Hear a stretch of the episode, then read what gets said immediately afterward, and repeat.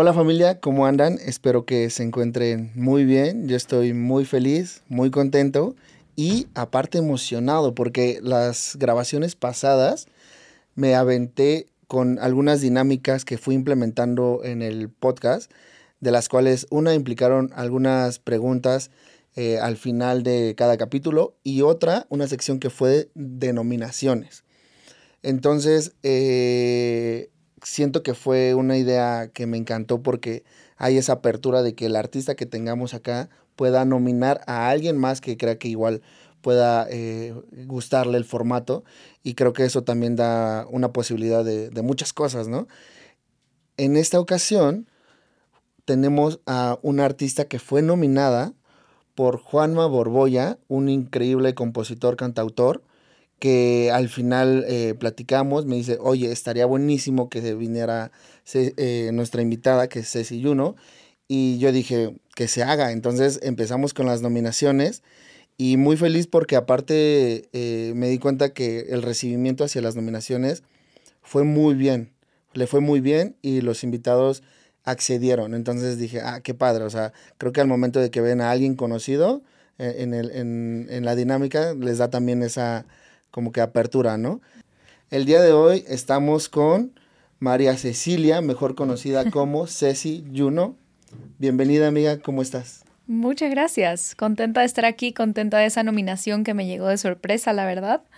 Em, justo venía hablando con Juanma ahorita por, por mensajes, así que pues sí, muy, muy emocionada de que me haya nominado.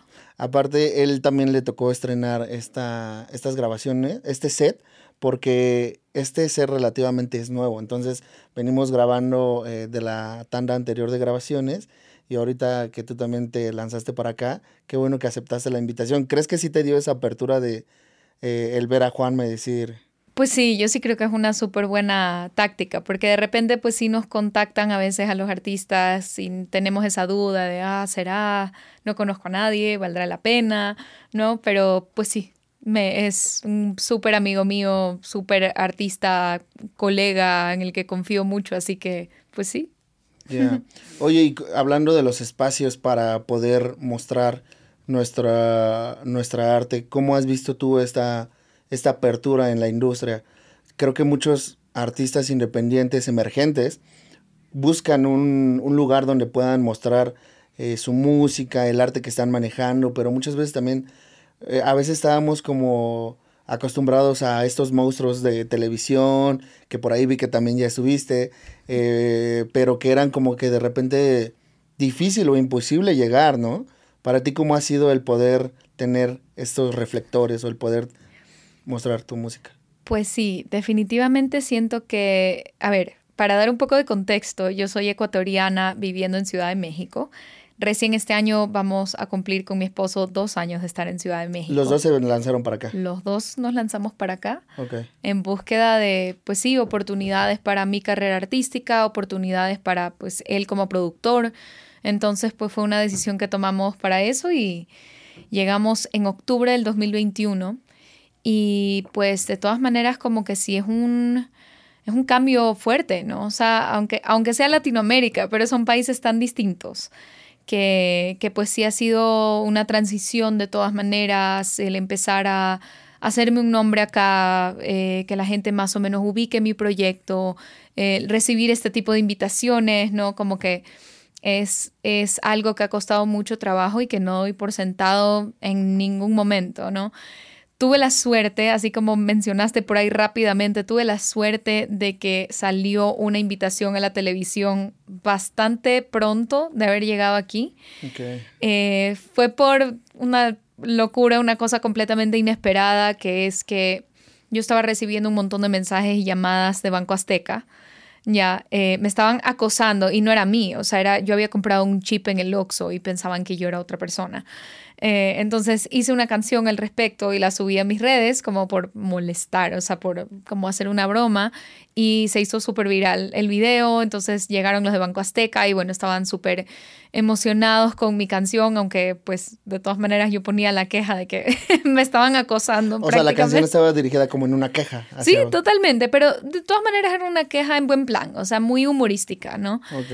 Entonces se emocionaron mucho y me llevaron a TV Azteca.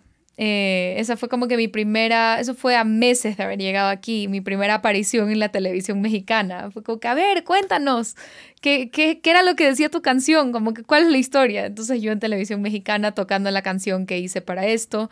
Luego ya tuve la oportunidad de también mostrar mi música, lo cual fue pues también increíble y muchos de mis seguidores mexicanos llegaron a partir de esa oportunidad. Entonces eso está increíble.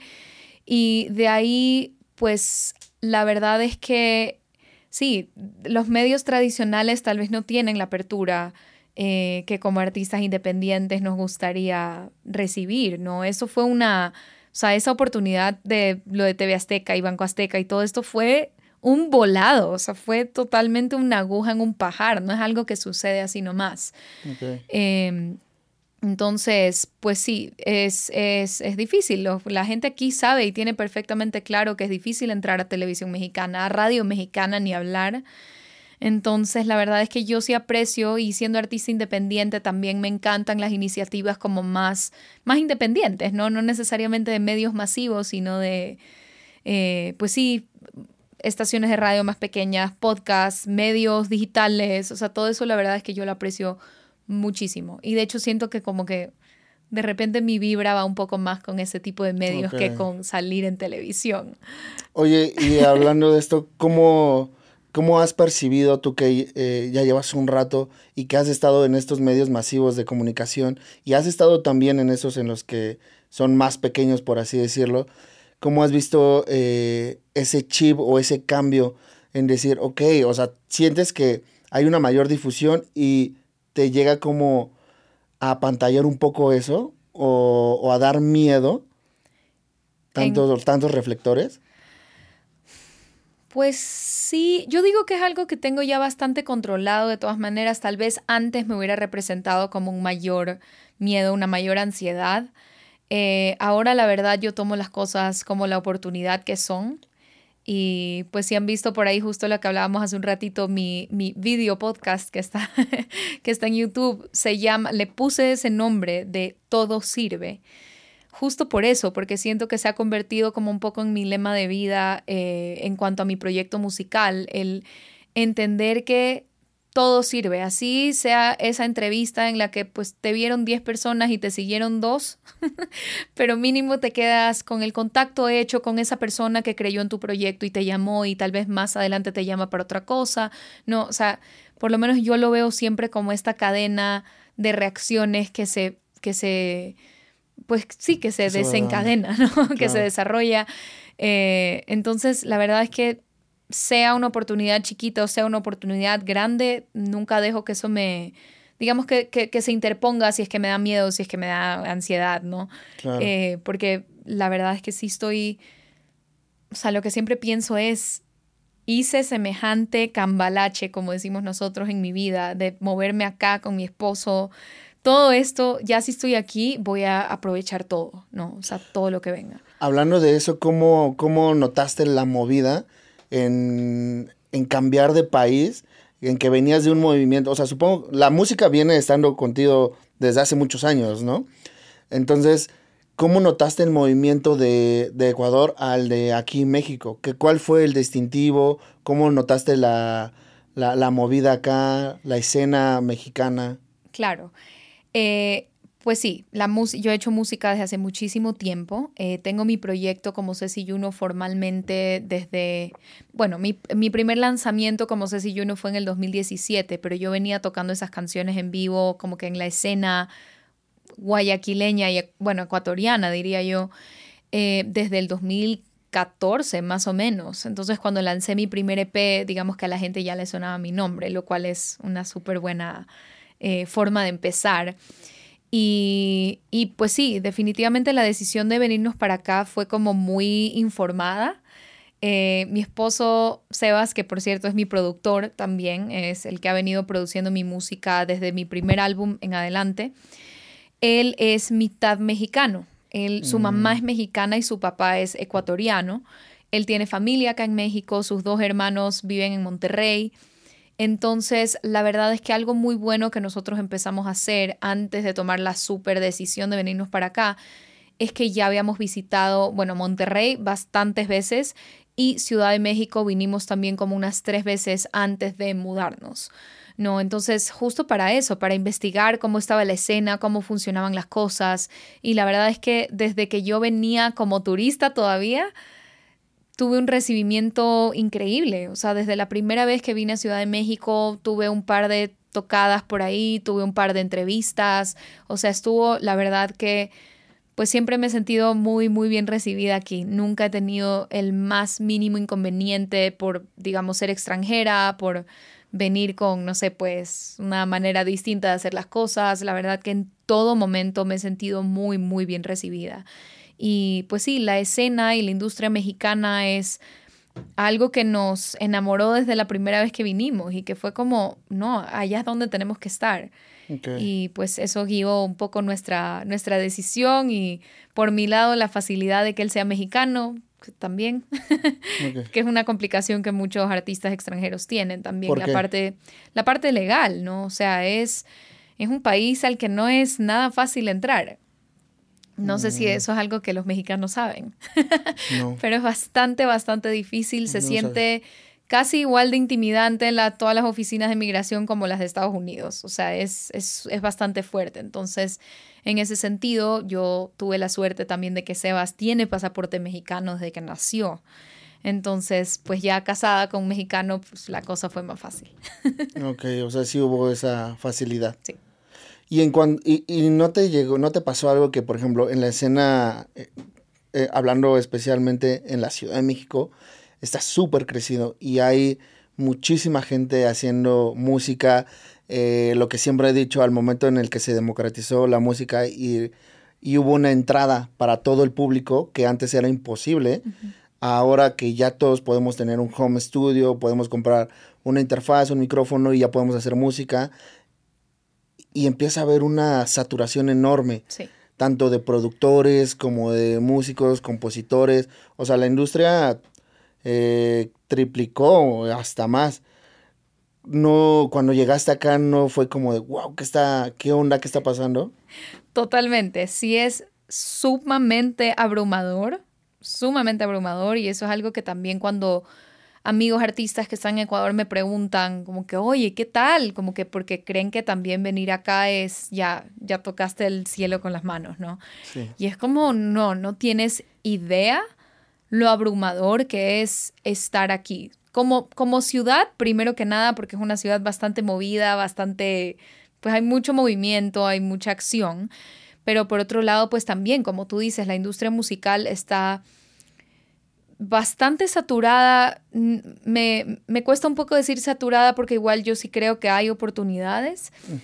Pero de que hay demasiada gente, hay demasiada gente. Y yo sí tuve que cuando llegué, o sea, cuando llegué, tuve que hacer como un trabajo de, como mentalizarme de estás aquí por alguna razón, tienes un muy buen proyecto para ofrecer. Sí, así como tú, hay 500 mil, 45 unos allá afuera, pero tu proyecto es diferente por tal y tal y tal motivo. O sea, yo vine mucho con esa idea de no, digamos, permitirme mis cinco minutos de sentirme abrumada y de ahí no, vinimos a trabajar, vinimos a sacar este proyecto adelante. Entonces, creo que es, algo también muy mental, ¿no? Muy mentalizarte y tener la confianza suficiente en tu proyecto para saber que puede haber muchísima competencia allá afuera, pero tú todavía tienes algo valioso por ofrecer. Y para mí sí fue una chamba como interna. ¿Y cómo es ese proceso de, a lo mejor, de reconstrucción? Porque el, lo, que, eh, lo que se menciona muchísimo es el mismo discurso que a lo mejor tú estás dando, otras miles de personas también lo están dando, ¿no? Las mismas eh, letras que están diciendo, las composiciones. O sea, hoy en día es muy difícil innovar. O sea, que crear el, el nuevo hilo negro, pues realmente podríamos ponerlo muy en duda qué sí y qué no. Pero para un proyecto como el tuyo, ¿cómo has logrado encontrar ese diferenciador que crees tú que ha logrado pues suena cliché, la verdad, pero siento que intenté como ponerme muy en contacto con mi autenticidad. Es decir, a veces toca hacer un poquito de oídos sordos a lo que está sucediendo allá afuera. Yo siempre he dicho que no soy un artista que en realidad se deja llevar mucho por tendencias. Hay gente que lo ve como que nado contra la corriente, pero no me importa mientras a mí me guste lo que estoy haciendo. Entonces siento que como que yo tengo un, yo tengo un mundo interno bastante eh, escandaloso. ya, y, y, siento que en todas, en cada uno de los aspectos de mi proyecto, sea la comunicación hacia afuera, digamos, con mis oyentes, con mis fans, o sea la composición de la música, o sea la producción, siempre trato de que se mantenga como muy, muy auténtico a lo que yo quiero escuchar, a lo que yo quiero lograr, a cómo yo quiero sonar. Em, y pues sí, como tú dices, probablemente hay mucha gente haciendo eso allá afuera, también teniendo ese pensamiento de necesito diferenciarme, quiero ser auténtico. Pero yo sí creo, la verdad, y es como también un súper entrenamiento mental que he tenido, que no hay manera de que dos personas hagan las cosas exactamente iguales. No hay manera. Y eso, por ejemplo, tengo la prueba de ahorita yo manejo algo que se llama el Club de la Canción, que es, quería que sea algo como un club de libros o un club de cine, pero para cantautores y compositores. Este espacio, esta comunidad en donde podamos como intercambiar, mostrarle una canción a alguien. A veces hay artistas que solo pueden mostrárselas a su mamá y pues sabemos que esa tal vez no es la opinión más objetiva que pueden recibir. Entonces fue como este espacio como para eh, intercambiar canciones con otros artistas, recopilar como material útil, oigan, vi este video, me sirvió muchísimo, vi esta entrevista, me inspiró mucho, eh, les envío retos semanales para mantenerse escribiendo, todas estas cosas. Y como te digo, me, me, confirmó mucho esto de que sí creo que no hay forma de que dos personas hagan algo exactamente igual, porque simplemente con ver las múltiples interpretaciones que salen de cada artista con un mismo reto, a mí siempre me impresiona. Es como puedes tener exactamente la misma consigna y aún así cada quien le va a traer lo suyo. Y pues obviamente son artistas que todos más o menos se mantienen dentro de géneros como pop, por ahí como medio RB, por ahí medio rock, por ahí, pero nada tan opuesto, ¿no? Como para que tengan una, eh, un background completamente diferente y aún así salen canciones completamente diferentes. Entonces, eso me ayudó también a mí mucho a darme cuenta de, de, wow, realmente cada artista es su propio mundo, sino que Sí, obviamente si los metes a todos en una misma bolsa vas a encontrar definitivamente cosas en común, pero ya si te pones como a analizar la individualidad de cada uno, ahí es donde salen estas, estas características, estos rasgos que hacen a cada quien único. Lo que pasa es que, y ese ya es otro tema, pues en la industria hay muy poca gente con la paciencia para analizar la individualidad de cada artista. Es más fácil decir, todas estas son cantautoras, todas suenan a Natalia Lafourcade no, es súper común. Y que se empieza a encasillar, ¿no? Por justamente lo que mencionas, estos grandes monstruos. Y que también pienso que luego es difícil. Eh, o sea, entiendo esta parte que mencionas de, de la esencia de cada uno de los artistas, pero también es jugar con los recursos que tienes, ¿no? Porque lo que vemos hoy en día es que hay mucho, lo mencionabas al principio, hay eh, tendencias que están muy fuertes hoy en día y que tienen, eh, que no quiero decir que te aseguren, pero que a veces mucha gente cree que ese es el recurso que dijeran, con esto la voy a pegar, ¿no? El reggaetón, el trap, eh, lo que está pasando ahorita, de los tumbados, todo, ese tipo de situaciones. Para ti como artista, ¿cómo ha sido ver estas tendencias? Y que tú eres muy fiel a tu estilo, ¿no? Que, que eres eh, que, lo tienes muy en concreto, que lo tienes muy aterrizado, pero el ver estas corrientes eh, de, géneros musicales que están fluyendo, que están pasando, ¿cómo ha sido para ti decir, no, me mantengo aquí y vemos porque es una apuesta y vemos si funciona o no? ¿No te ha dado miedo? 100%, me da miedo todo el tiempo. Y la verdad es que es, siento que igual es un balance porque tampoco quieres quedarte completamente atrás, quedarte como desactualizado o como haciendo cosas ya demasiado abstractas, demasiado bizarras. Definitivamente no quieres entrar en ese espacio. Em, pero por otro lado, pues sí, son tendencias al final del día. Primero que son pasajeras, ¿no? Y segundo, que no sé si a ustedes, pero a mí sí me pasa de repente que pongo algún playlist para escuchar lo que está sucediendo ahorita y es una canción tras otra exactamente igual. Por lo menos a mí, y basta con entrar a TikTok también para ver lo mismo.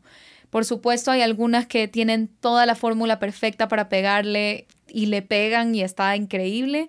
Muchas canciones que tienen esa fórmula le pegan, pero también creo que el riesgo de perder tu esencia y de perder ese factor diferenciador es bastante alto, como para ni siquiera saber que nadie te asegure si esa tendencia que tú estás siguiendo le va a pegar o no. No, o esa fórmula que tú quisiste aplicar en tu canción va a pegar o no. Entonces, pero que también, o sea, lo que lo que te menciono es viene de mucha incertidumbre porque y lo que hablábamos detrás de cámaras, eh, eh, las plataformas, las distribuidoras tienen a darle o, si esto les funciona ah, que va a consumir, pues a lo mejor hay un cierto filtro, ¿no? Porque si no, si a lo mejor no está en tendencia tanto, pues probablemente todos estos, eh, estos monstruos, yo les digo, eh, pues no te volteen tanto a ver. Totalmente. Y, es... Está cañón. Está, y es, yo digo, la gente en la industria, especialmente los monstruos, como tú dices, siempre, siempre, siempre van a estar empujando, empujando para ir moldeando, moldeando, moldeando ese producto que ellos quieren que saques, ese producto que ellos quieren escuchar. Es, es realmente raro como artista encontrar una agregadora, una disquera, una agencia de management que realmente te permita ser lo que tú quieres ser como artista, ¿no? Entonces, simplemente tienes que como estar consciente de que siempre van a querer moldearte y cuánto tú permites eso. ¿no? Porque también muchas veces viene, no todo es malo, muchas veces también vienes de un lugar de consejo, de, oye, ¿qué te parece si le vas poniendo como un poquito de elementos más urbanos a lo que estás haciendo? ¿Qué tal te sonaría? ¿Te gusta? ¿Por qué no le tratas? A ver cómo qué sale, ¿no? Y eso también es válido al final del día, ¿no? Que te quieran como asesorar en ese sentido, tú también tratar de mantenerte actualizado, ah, esta tendencia está cool, esto me gusta, pero siempre que sea un balance, no caer en ese espacio en el que, digo, cada quien hace las cosas a su manera, ¿no? Pero también hay, es tan común hoy en día encontrar artistas que literalmente hacen música para TikTok, ¿no? Como que hacen música para la tendencia de TikTok, para la viralidad en TikTok, que digo, no quiero entrar en espacios de críticas porque yo creo que cada quien hace lo que le funciona, pero siento que es algo en lo que yo no me veo, para mí la importancia de expresar es muchísimo mayor. Yo necesito expresar más allá de cualquier cosa. ¿Y cómo has eh, logrado distribuir? O sea... ¿En qué sentido? Tu, tu música, ¿no? Veo que, por ejemplo, en tus redes sociales estás súper activa. Eh, estuve checando igual tu TikTok y demás. Eres una persona que constantemente está proponiendo nuevas cosas, subiendo nuevos formatos, eh, eh, metiéndote también para buscar igual una, una vía de entrada, ¿no? ¿Cómo te ha funcionado eso? Es difícil, es bastante difícil. Eh, definitivamente soy un artista que trata de mantenerse mucho en movimiento, justamente eso, como, sobre todo como volver a las personas muy parte de mi proceso en ese sentido. Eh, si tengo que un día decir ser artista independiente está fatal, hoy quiero llorar, eso es lo que voy a decir. ¿no? Y creo que eso también es algo que humaniza mucho a los artistas, ¿no? De hecho, hay un TikTok que me encantó, que, que hiciste una composición de, de, lo que está pasando para un, un creador de contenido. De contenido, sí. Sí, justo, porque, a ver, yo siempre digo que ser artista y ser creador, uy, perdón, siempre digo que ser artista y ser creador de contenido son dos trabajos completamente distintos. Hay gente que se dedica a hacer contenido todo el día y que esa es su manera de, pues, eh, ganar dinero y tener sus ingresos, ¿no? Y acá los artistas tenemos que hacer las dos cosas. Eh, y está, la verdad, bastante difícil como tener un balance saludable entre crear contenido y crecer una comunidad porque es lo que tenemos que hacer, es parte del trabajo y pues ya estoy en un punto en el que me permito mis cinco minutos de queja y de ahí sigo con mi vida porque no hay nada que podamos hacer, crear contenido es parte del trabajo.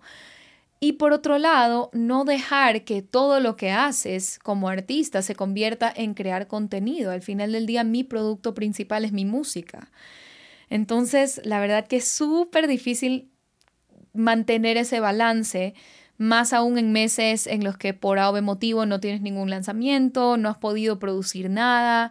Entonces, pues sí, la verdad es que tengo como varios canales en los cuales distribuyo no solamente mi música, sino también como este día a día de ser artista independiente y de pues cosas que yo creo que son valiosas de compartir, porque la verdad es que gran parte de mi contenido trato de que sea contenido que aporte.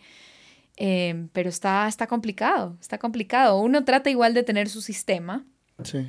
Eh, siento que es algo que llevo años perfeccionando, que todavía no llego así como que a una meta de ahora sí tengo mi sistema perfecto para hacer esto, pero pues voy probando distintas cosas, viendo qué funciona, qué no funciona, si subir tantas veces al día me funciona, si subir tantas veces a la semana me funciona, eh, cada cuánto tengo que hacer lanzamientos, o sea... Es... Y es que ese, ese tipo de situaciones te terminan también o sea, yo lo veo con, las redes del proyecto y que el algoritmo está cambiando constantemente, que ahora está esto lo que está gustando, que sí, qué tanto va a mostrar tu contenido. O sea, entonces tienes que checar tu contenido, eh, marketing, aparte de hacer tus diseños, aparte de editar tu video, editar tu audio. O sea, son situaciones que de repente te preguntas, ¿de verdad tengo la necesidad? Pero sí tienes la necesidad. Entonces, ¿Cómo, cómo tú combates este, esta psicología en, tu mente y decir, hay que echarle ganas porque no todos los días amanecemos con la misma no, energía? Para nada, para nada. Yo creo que mínimo una vez a la semana me da mi ataque emocional de ¿por qué tengo que hacer todas estas cosas?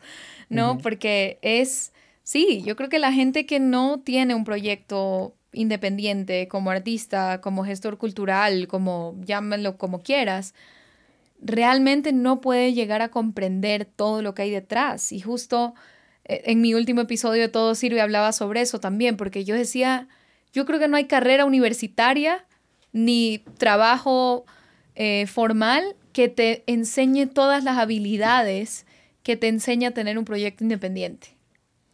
Tienes que convertirte en pulpo, o sea, es un millón de funciones distintas que tienes que cumplir y no, definitivamente, por lo menos una vez a la semana me da mi breakdown emocional de, no puede ser.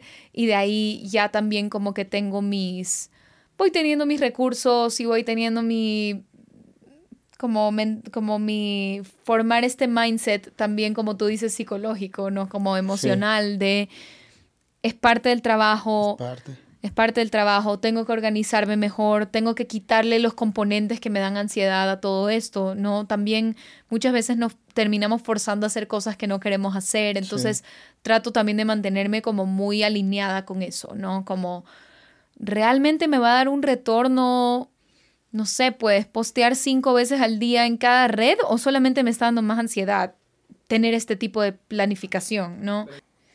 Eso es lo que, lo que me, se me hizo súper interesante. O sea, de repente un proyecto eh, artístico es como, como que tiene un proceso muy lento, a veces lo vemos, ¿no? A menos que tengas como que de verdad este un, un boom o, no sé, algo que luego pueda suceder, pero si no es un proceso muy lento que, que perturba, que psicológicamente te, te, te tira muy fuerte, pero eh, en tu caso vi que no te pierdes solamente en eso y buscas ser de alguna manera multidisciplinaria, no sé si sería ese la palabra, pero que has buscado otros recursos y has buscado moverte y, hacer diferentes cosas, ¿no? A través de la música. ¿Cómo ha sido ese, ese funcionamiento?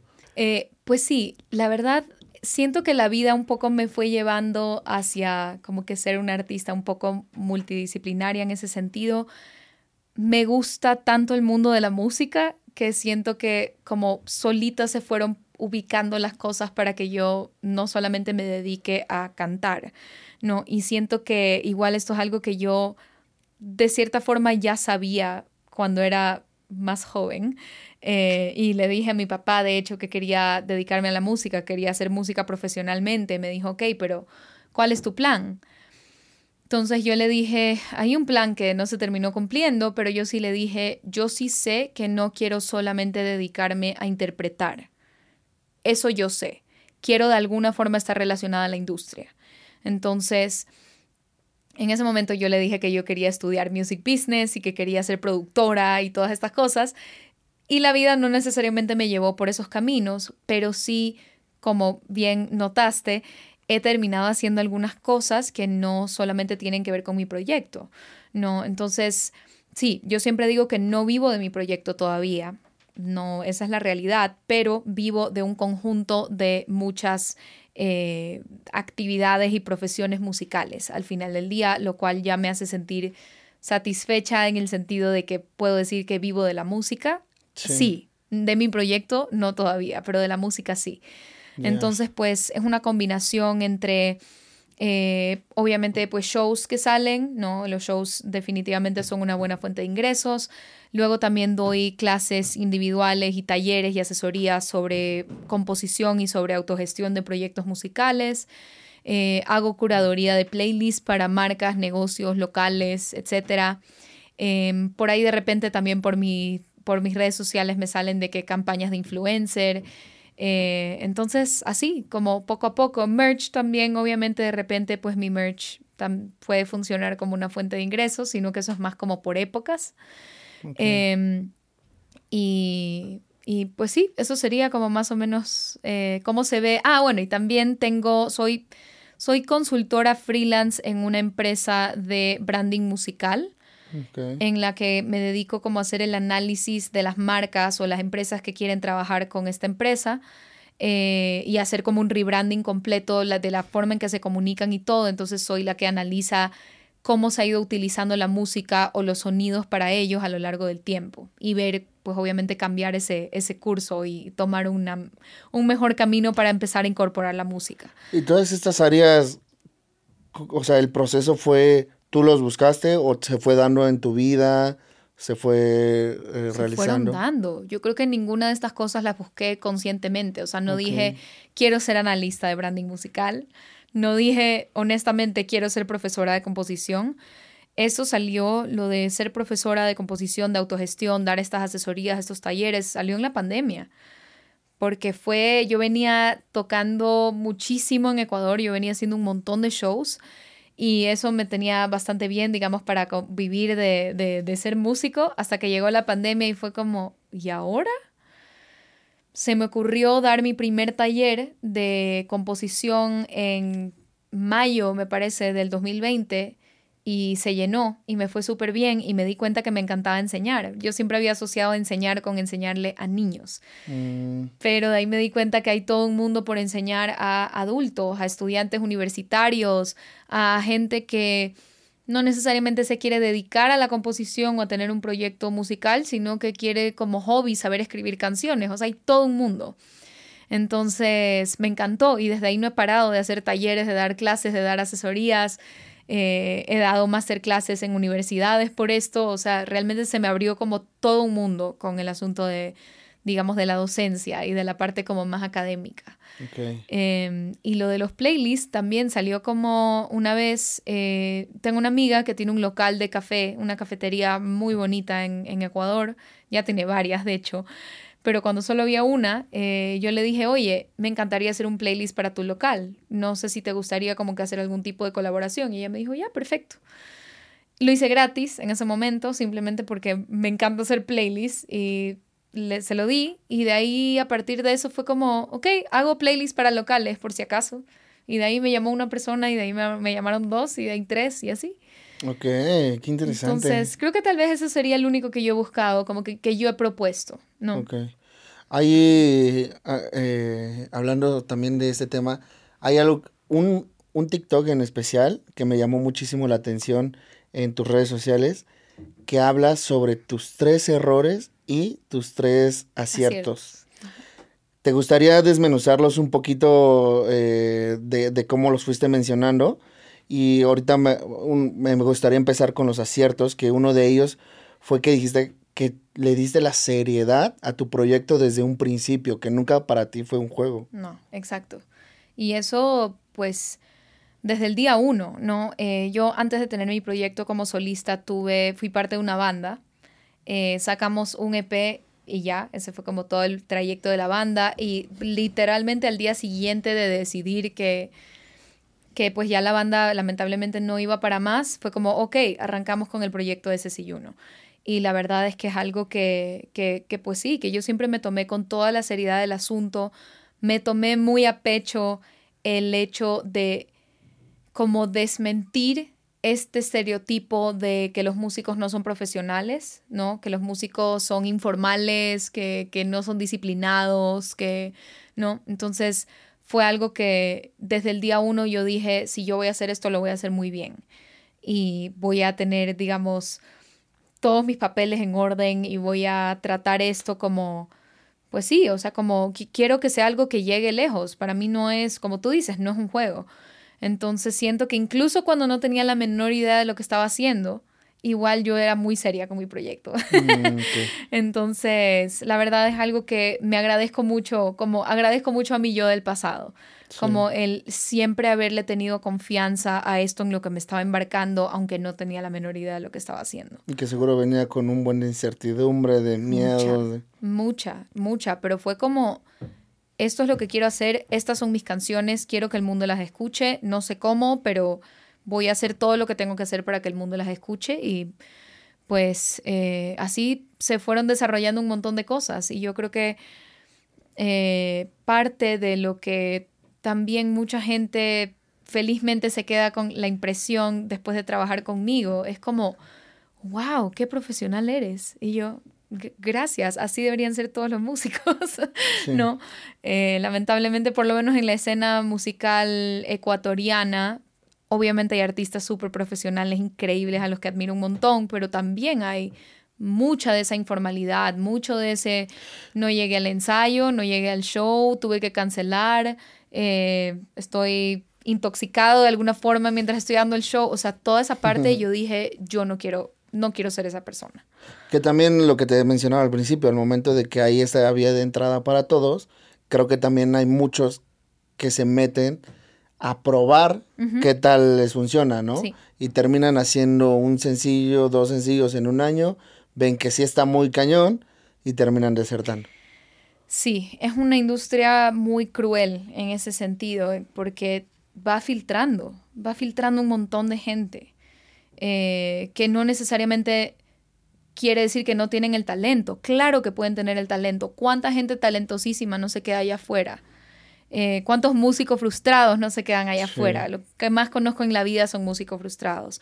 Pero la industria, lo que yo digo es que va filtrando a las personas porque sí, lamentablemente nadie se imagina la chamba que es, nadie se imagina lo duro que es tratar de vivir de tu proyecto.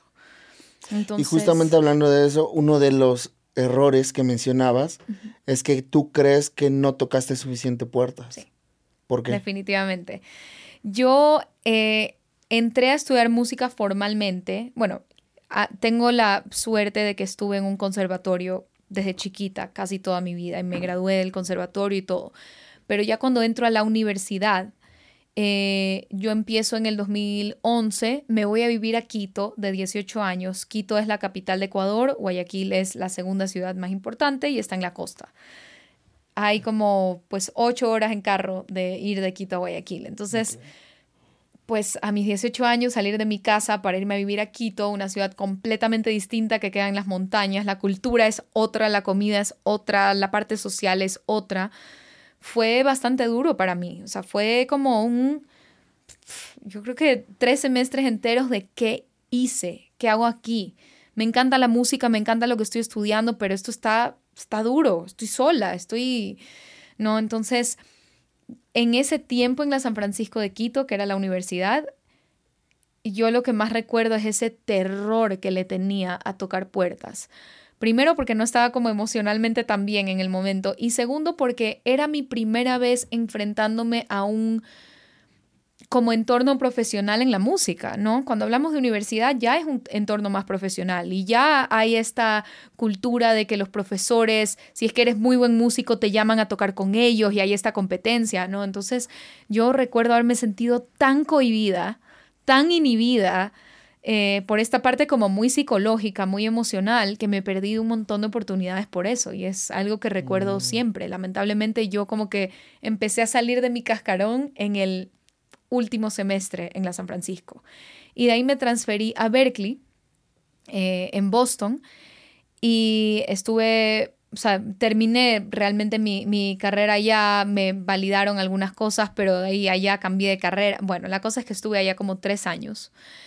Y obviamente traté de corregir esos errores, traté de corregir esa parte que yo sabía en, en Quito, que yo sabía que mi ansiedad no me había permitido como ser todo lo que yo podía ser. Te, pero te detuvo muchísimo. Me detuvo muchísimo esa parte de mí, pero luego llegas a Berkeley, llegas a Boston y dices, no manches los músicos que hay aquí. no, y es hasta peor, o sea, es... Sí, como que, ¿qué onda? De que, no sé, pues tu compañero es, tu compañera es una chica de Corea que se graduó del colegio a los 12 años, eh, no, porque es un prodigio en violín, y tú es como, ¿qué hago aquí? O sea el síndrome del impostor es fuertísimo. Entonces, si bien yo sí siento que en Berkeley corregí muchísimo de esta parte que, me detuvo tanto cuando estuve en Quito, pero igual no la corregí del todo. O sea, sí hubo este factor como muy pesado de síndrome del impostor, por lo menos el primer par de semestres allá, hasta que también hice mucha, como mucho trabajo mental y dije, por alguna razón estoy aquí. O sea, de que yo vencí algún sistema como la impostora que soy para engañar a todo el mundo para estar en esa universidad. No, realmente las probabilidades son muy bajas de que eso pase. Aquí lo que pasó es que les gustó mi audición, vieron algo en mí y yo tengo que estar aquí, ¿no? Y, y pues pensar, así como hay miles de 500 mil personas mejores que yo en esta universidad, tal vez yo también entro en que soy mejor que algunas otras personas que están aquí, como que tal vez yo estoy en el sándwich, ¿no? Entonces fue como mucho trabajo mental de, estás donde tienes que estar. Y bueno, también te va exigiendo, ¿no? O sea, ese tipo de situaciones a, a, ser más, de alguna manera, competitiva. Totalmente. Irte aventando más. Irte aventando buscar esas oportunidades. 100%. 100%. Que, y, y que creo que también el paso, la línea temporal de, por así verlo, de un artista, es, es porque tenía que pasar de esa manera, ¿no? O sea, las situaciones que pasó, a lo mejor esas puertas en ese momento no estaban destinadas para ti. Te digo, sí, 100%. Yo, y es lo que siempre digo también, probablemente yo no hubiera estado preparada, digamos, hablando de habilidades y hablando de la parte emocional y todas estas cosas, de, pues sí, estar parada en algún escenario que no me correspondía en ese momento. Tal vez yo no era una artista suficientemente formada en ese momento para estar ahí y está bien. No, todo es parte de ese proceso y yo todo pasa por en ese sentido pues sí, todo pasa por algo. Yo sí soy creyente en eso y es una habilidad que he ido desarrollando, la de tocar puertas. Es algo que, digamos, siento que me lo he ido ganando, ganando, ganando a punta de, pues, que te digan que no, que te cierren la puerta en la cara. Sí. Y de nuevo, como empiezas de verdad a, como hacer, hacer callo, a hacer piel gruesa con que te digan que no. Ah, ya, ok, muchas gracias. Siguiente puerta. Y que también lo que decía un artista que estuvo aquí, no es tocar por tocar, ah, sino también hay que ser estratégicos y ver qué es lo que te funciona en ese momento. Y eso es parte también de lo que me preguntabas hace un ratito de cómo esto de cómo tomarme en serio mi proyecto y decidir que no era un juego para mí. También es eso. No decirle que sí a todo lo cual es bastante difícil porque obviamente todos los artistas tenemos la desesperación de lograrlo y de hacernos conocer y lo más fácil del mundo es decirle sí a todo lo que te llega, pero hay cosas, hay oportunidades que definitivamente te alejan de lo que de la visión que tú tienes. Entonces, eso es algo que también yo siento que he tenido muchísimo cuidado, ¿no? O sea, de sí, lamentablemente a veces hay que decirle que no a oportunidades que te duele decirles que no, pero las razones para decirles que no siguen pesando más, por lo menos para mí. Entonces, es un balance. Está cañón. Amiga, vamos a pasar a una sección que tenemos en Jaque al Artista que es eh, Hackeando al Artista. Todavía no le pongo nombre, pero es una sección de preguntas. Yo te voy a dar eh, del 1 al 8. Tú me dices dos números que, que tú quieras y te lanzo la pregunta, ¿va? A ver, échame el primer número. Del 1 al 8. A ver, vamos con 2. Con 2. Y vamos con 4 después. Va. 2. Si llegan los aliens y solo puedes enseñarles una pieza de arte para explicarles quiénes somos, ¿cuál le enseñarías? Mm. Que tuvieras que explicar la humanidad en una obra de arte. Toda la humanidad. Toda la humanidad. Toda la humanidad. O una que para ti signifique como, wow, esto se me hace una gran representación de la humanidad. Qué difícil. A ver.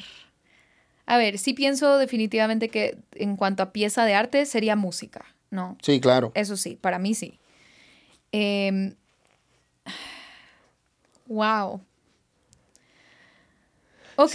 Sí, los pone en jaque, ¿eh? Wow, no, está, está difícil eso. Eh, ok, creo que voy a irme con una de mis canciones favoritas en todo el mundo, que aparte puede tener como cierto factor medio alienígena. Ok. O sea, tal vez los hace sentir como en casa. Ok. Eh, una de mis canciones favoritas en el mundo desde que soy, desde que la descubrí a los como 13, 14 años, no me acuerdo, es Hide and Seek de Imogen Heap. Es una canción que lamentablemente, pues, después de un tiempo el internet empezó a hacer un montón de bromas al respecto, pero es una gran canción. Ok. ¿Y sientes que hay, es un gran resumen? Siento que, siento que esa canción te hace vivir una experiencia como etérea, como súper transformadora y como que puede estar interesante para un alien, según yo. Vamos a escucharla.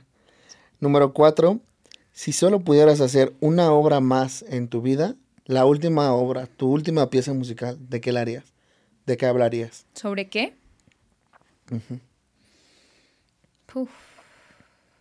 A ver, yo creo que la respuesta a esa pregunta depende mucho del momento de, la vida en el que estás, ¿no? Definitivamente. Actualmente en este. En este, perdón, en este, de hecho, siento que la canción que estoy por lanzar, todavía no la anuncio ni nada, no tengo fecha, no tengo nada, nada está dicho, pero es la que yo sé que la voy a lanzar. Siento que si me muero después de esa canción, todo bien. Ok, te, te morirías toco madera, pero realizada. Sí, me moriría realizada porque esa canción es todo lo que quiero decir en este momento. Ok. Sí. Ya. Y pues sí, me, creo que me, me, gustó que me hayas hecho esa pregunta ahorita porque no sé qué hubiera respondido en otro momento de mi vida, pero ahorita esta canción siento que representa muy bien lo que quiero expresar. ¿Y más o menos de qué habla, se puede saber? Sí. Habla sobre ese punto en nuestras vidas en que entendemos que somos un cúmulo de no solamente de un millón de experiencias y un millón de conocimientos, sino también de un montón de etiquetas que nos han puesto, ¿no? Sea por cómo la sociedad nos ha ido moldeando, sea por cómo nuestros papás nos han ido moldeando. Y ese momento en el que decides como, ok, estas etiquetas no, son, no están tatuadas en mí, no, no son para siempre. Puedo ir reorganizando, decidiendo, esta sí es mía, esta la heredé, esta vino de por acá, esta no me gusta tanto, esto sí me gusta hacer. ¿no? Y es como ese momento muy definitivo, yo creo, en la vida adulta de una persona en la que puedes empezar a reconocer esos rasgos, esas características que no son tuyas, sino que fueron impuestas y esas que sí te ayudan a llegar a esa versión de ti que quieres ser, ¿no? Entonces siento que es como una canción muy, muy, muy pesada, o sea, no quiero decir pesada en mal sentido, sino como muy cargada de, de, de una transformación importante. Y está buenísima porque hoy en día etiquetas están en todos lados. En todos lados. Y a veces asumimos etiquetas que no son nuestras. todos, absolutamente todos hemos pasado por eso. Amiga, muchísimas gracias por haberte tomado el tiempo, por lanzarte para acá. es un gusto tenerte de este lado. Y también otra, ahora te toca estar de este lado y hacer tu nominación. ¿Cuál, qué persona, qué artista, qué creativo te gustaría nominar para que próximamente esté aquí con nosotros? Ok, eh, tengo algunos amigos artistas que me encanta que me encanta su trabajo y que sería cool que pasen por aquí, pero hoy quiero nominar a mi querida amiga Daniela Aedo. Ok, Daniela Aedo. ¿Ella qué hace? Ella es actriz, es cantautora, es actriz de doblaje y de audiolibros, un montón de cosas. Wow, o sea, perfil completo. Completita vamos por ti. Que, pronto, pronto vas a saber de nosotras. Amiga, muchísimas gracias por toda la atención, por, por la espera, por, por, haberte por haber tenido el tiempo y haber compartido con nosotros este, esto, esto, esto que para ti es tu vida, ¿no? Que es todo tu proyecto, toda tu música. Platícanos qué se viene, hay proyectos en puerta, podemos saber algunas fechas si tienes, no sé, cuéntanos, platícanos. Pues sí, eh, te cuento que ahorita estoy en el proceso de ir construyendo mi siguiente álbum. Está bastante construido, de hecho. Está ya bastante construido, pero estamos como en la producción em, y me tiene muy, muy contenta este trabajo. Así que yo creo que, pues sí, esa es la idea, como ir mostrando parte de este álbum en este año, pues, vía lanzamientos de sencillos y así, y también un poco de detrás cámaras de este proceso. Y pues espero sí tener fechas pronto. Por el momento no tengo, pero estoy en eso, estoy cuadrando ciertas cosas. Perfecto, pues nosotros estaremos ahí atentos, listos para compartir todo. ¿Algún último mensaje que gustes dejar? ¿Para artistas? Para pues quien tú quieras. Nada, a darle. Se ha convertido como en el lema de vida después de cada breakdown emocional de lo difícil que es el trabajo de artista independiente, pero yo creo que, bueno, mi mensaje es todo sirve. De verdad creo eso, absolutamente cada oportunidad que sale, cada interacción que sale, por chiquita que sea, todo sirve para avanzar tu proyecto. Familia, ya se la saben, pasen a, checar su contenido, tiene un contenido increíble, eh, tiene su, o sea, tú le llamas video, ¿cómo le dices? Es un video podcast porque no es un podcast, o sea, no está en como Spotify, está en YouTube todo. Ok. No, y ¿No has pensado lanzarlo en Sí, lo he pensado, no lo he hecho todavía, pero sí, de repente tal vez me lanzo. Yo estaría ahí presente todo cada que saques. ¿eh? muchas gracias. Eh, sí, la idea era, justo le quiero llamar video podcast y no vlog, porque no es un vlog, no es que estoy documentando mi día a día, sino que es como contenido de valor para artistas. Entonces. Y está increíble, la verdad, a mí me encantó muchísimo. Gracias. Pasen a checar, también tiene sus clases, eh, ¿tienes algunos próximos horarios o ¿Cómo podemos la pues gente que te quiera contactar? Claro que sí. Siempre en mis redes estoy como anunciando agenda abierta, tengo cupos, etcétera, y este estoy planificando tener un taller de musicoterapia en junio, así que estén pilas para ese tema. Para la gente que, que, que no sepa, más o menos resumido, ¿qué sería la musicoterapia? La musicoterapia es la aplicación clínica y terapéutica, valga la redundancia, de ciertos elementos o ejercicios musicales para ayudar con objetivos de la salud. Esto puede ser ayudar con, eh, por ejemplo, la producción del lenguaje, para la parte de motricidad fina y gruesa, eh, para mejorar la atención y mejorar la memoria, para ayudar en la parte emocional. O sea, ahí sí que hay como distintas ramas en la musicoterapia en las que se puede como aplicar eh, estos principios, ¿no? Y todo esto pues obviamente viene de los cientos y miles de artículos sobre la cantidad de beneficios que tiene la música. Ya, qué cool. Pues ya se la saben familia, pasen a checarla. Esta semana vamos a estarle dando a full con todo el contenido. Muchísimas gracias amiga. Gracias por la invitación. Que tenga bonito día. Bye.